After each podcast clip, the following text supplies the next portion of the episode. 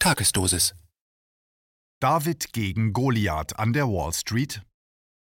Ein Kommentar von Ernst Wolf. In der vergangenen Woche kam es an der Wall Street zu Turbulenzen, die weltweit große Aufmerksamkeit erregten.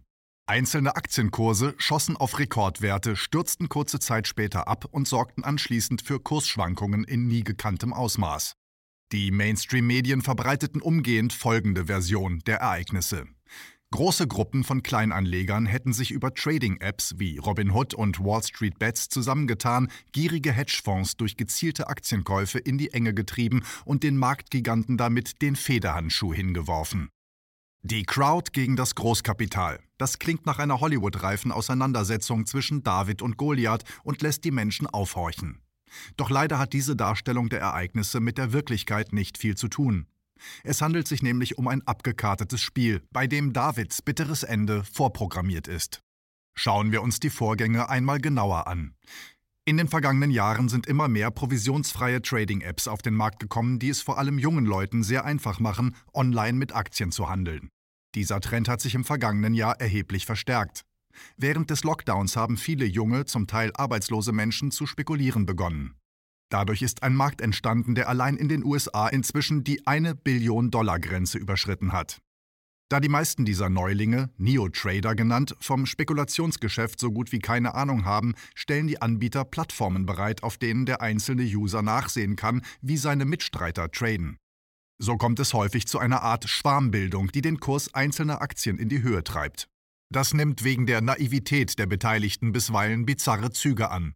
So sind zum Beispiel die Aktien des US-Autovermieters Hertz nach dessen Insolvenz im vergangenen Sommer plötzlich um fast 1500 Prozent gestiegen, weil sich ein Schwarm von Robinhood-Tradern darauf gestürzt hatte. In der vergangenen Woche konnte man nun ein ähnliches Phänomen beobachten, das allerdings erheblich größere Auswirkungen hatte und daher hohe Wellen schlug. Trader von Wall Street Bets und Robinhood trieben die Aktienkurse der Unternehmen GameStop und AMC in aberwitzige Höhen. Beide Firmen sind zwar nicht insolvent, stecken aber in großen Schwierigkeiten. GameStop ist eine strauchelnde Einzelhandelskette für Videospiele und Equipment, deren Geschäft seit Jahren immer schlechter läuft. Und bei AMC handelt es sich um einen Kinobetreiber, der wegen der Pandemiemaßnahmen tief in den roten Zahlen steckt. Dass dieser Aktion erheblich mehr Aufmerksamkeit geschenkt wurde als dem Fall Herz, hat seinen Grund. Mächtige Hedgefonds hatten zuvor mit hohen Summen auf sinkende Kurse beider Unternehmen gewettet und gerieten durch die plötzlichen Kursanstiege in Turbulenzen. Einer von ihnen, Melvin Capital, geriet so sehr ins Trudeln, dass zwei andere, nämlich Citadel und Point72 Asset Management, die im Falle der Zahlungsunfähigkeit von Melvin Capital mit in den Abgrund gerissen worden wären, ihn durch den Einsatz von 2,75 Milliarden Dollar retten mussten. Sowohl Robinhood als auch Wall Street Bets erließen daraufhin Handelsbeschränkungen, die den Kursanstieg der Aktien nicht nur bremsten, sondern zu kräftigen Kursverlusten führten. Das half den Leerverkäufern, schadete aber gleichzeitig den Neo-Tradern und erzeugte im Netz einen Shitstorm gegen die Betreiber von Robinhood und Wall Street Bets. Dieser aber verpuffte schnell, da sich der Kurs nach und nach wieder erholte und die Handelsbeschränkungen zumindest teilweise wieder aufgehoben wurden und schlug anschließend ins Gegenteil um. Seit vergangenem Freitag melden sich immer neue Interessenten bei den Plattformen an, um ebenfalls zu traden, da sie den Mainstream-Medien ganz offensichtlich die Version vom Kampf David gegen Goliath abnehmen und gern mit zu denen zählen wollen, die den ungeliebten Goliath besiegen werden und dabei auch noch viel Geld einstreichen können. Ganz offensichtlich geht damit ein vom digital-finanziellen Komplex im Hintergrund gefasster Plan auf, dessen Ziel darin besteht, noch mehr Geld in diese Plattformen fließen zu lassen, um die Finanzmärkte weiter zu befeuern. Dass hier Amateure, abgezockte Wall Street-Profis beinahe zu Fall gebracht hätten, erweist sich nämlich bei näherem Hinsehen als ein kompletter Unsinn. Zum einen sollte niemand glauben, die Wall Street sei so dumm, die Masse der mittlerweile mehr als 15 Millionen Trader von Robinhood und Wall Street Bets unbeobachtet gewähren zu lassen, ohne deren Plattformen ständig zu beobachten und zu manipulieren. Zum anderen muss man sich nur die geschäftlichen Verbindungen im Hintergrund ansehen, um zu wissen, dass es zwischen den Betreibern der Plattformen und den Hedgefonds enge Verbindungen gibt. So zählt der Hedgefonds Citadel, der Melvin Capital zu Hilfe gekommen ist, zu den Kunden von Robinhood und dürfte wohl kaum daran interessiert sein, die ertragreiche Geldquelle versiegen zu lassen. Darüber hinaus sollte man wissen, dass die größten Anteilseigner von GameStop mit insgesamt 26 Prozent BlackRock und Fidelity sind. Also zwei Vermögensverwaltungen, die mehr als 10 Billionen Dollar ultrareicher Investoren verwalten und denen der Kursanstieg satte Gewinne eingebracht hat. Im Übrigen sollte man alle Robin Hooder daran erinnern, dass die Betreiber ihrer Plattform erst vor wenigen Wochen von der US-Börsenaufsicht SEC zur Zahlung einer Strafe von 65 Millionen Dollar verurteilt wurden, weil sie ihre Kunden jahrelang belogen und betrogen hatten, indem sie die Kundenorders von ihren Brokern nicht zu den bestmöglichen Kursen ausführen ließen und sich die so entstehenden Kursspannen zum Nachteil ihrer Kunden mit ihnen teilten.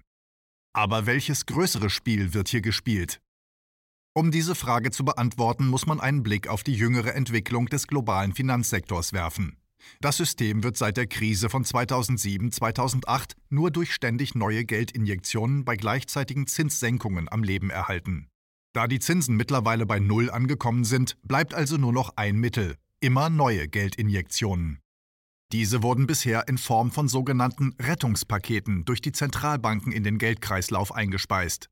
Seit vergangenem Jahr aber ist das anders. Wegen der weltweit grassierenden Krankheit haben die Staaten immer größere Hilfszahlungen an Normalbürger geleistet, in den USA zum Beispiel Schecks in Höhe von 600 Dollar pro Woche ausgegeben. Gleichzeitig haben große Geldgeber Werbekampagnen für die neuen Trading-Plattformen gesponsert, sodass ein großer Teil dieses Geldes in die Spekulation geflossen ist und die Finanzmärkte angetrieben hat. Diese Entwicklung soll in den USA in diesem Jahr sogar noch weiter angeheizt werden. Derzeit wird von wöchentlichen Zahlungen in Höhe von 2000 Dollar an insgesamt fast 100 Millionen US-Bürger gesprochen. Was genau bedeutet das alles? Ganz einfach, die Trading-Plattformen wie Robinhood und Wall Street Bets sind keinesfalls dazu da, um die Großen im Geschäft in ernsthafte Schwierigkeiten zu bringen. Ganz im Gegenteil. Ihre Aufgabe besteht darin, das vom Staat im Interesse des digital-finanziellen Komplexes erzeugte Geld aufzusaugen und es in das Finanzcasino zu leiten. Also genau das Becken, in dem die Haifische des digital-finanziellen Komplexes bereits auf ihre Beute warten. KenFM ist crowdfinanziert und unabhängig. Leiste deinen Beitrag zu freier Presse und unterstütze unsere Arbeit finanziell. Wenn du zukünftig keine Beiträge verpassen willst, abonniere den KenFM Newsletter und installiere dir die KenFM App für iPhone und Android. Weitere Informationen auf kenfm.de/support.